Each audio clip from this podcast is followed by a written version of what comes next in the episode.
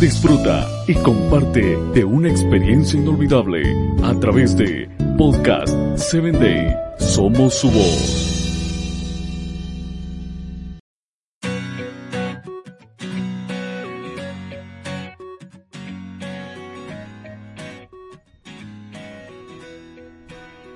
Hola, soy Sarita. Bienvenido a Encuentro con Jesús.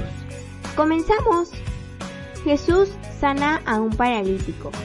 Nota que Bethesda, Casa de la Misericordia, era el nombre de aquel estanque o piscina, y Juan nos dice que en este lugar había todo tipo de enfermos, ciegos, cojos y paralíticos. Al parecer, por una creencia de que en ciertas ocasiones un ángel agitaba el agua y el primero que se sumergía quedaba sano de cualquier enfermedad.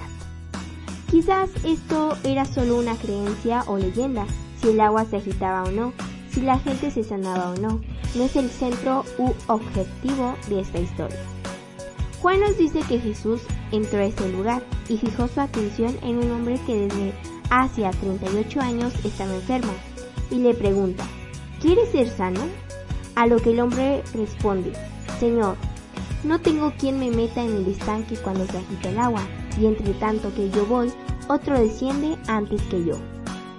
Lo que el hombre intenta decirle a Jesús es que sí quiere ser sano, y que sí, él está dispuesto a meterlo en el estanque cuando el agua se agite. Pobre hombre, está tan desesperado que no entendió que Jesús no necesitaba llevarlo al estanque, él mismo podía sanarlo. Una ceguera había caído sobre estas personas en el estanque. Ahí estaban ellos y ahí estaba Cristo, quien podía sanarlos, pero ninguno de ellos lo buscó. Sus ojos estaban puestos en el agua esperando que fuera agitada. Estaban tan agobiados con su propio camino que el verdadero fue desatendido.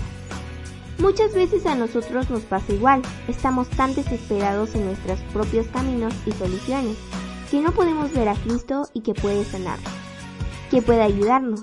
Finalmente Jesús le da una palabra a este hombre, le dice, levántate, toma tu lecho y anda.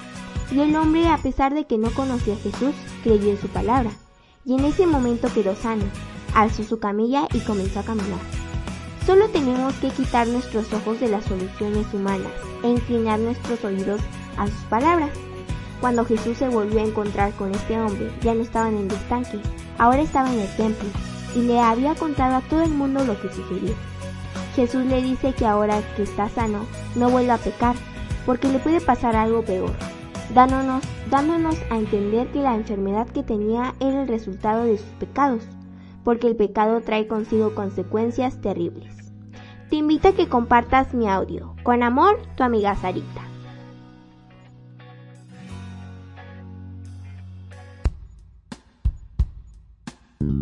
Síguenos en www.podcast7day.com. Hasta el próximo episodio.